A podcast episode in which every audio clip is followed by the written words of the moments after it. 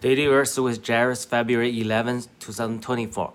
Matthew 26, verse 12, 13. In pouring the ointment on my body, she has done to prepare me for burial. Truly, I say to you, whenever the gospel is proclaimed in the whole world, what she has done will also be told in memory of her.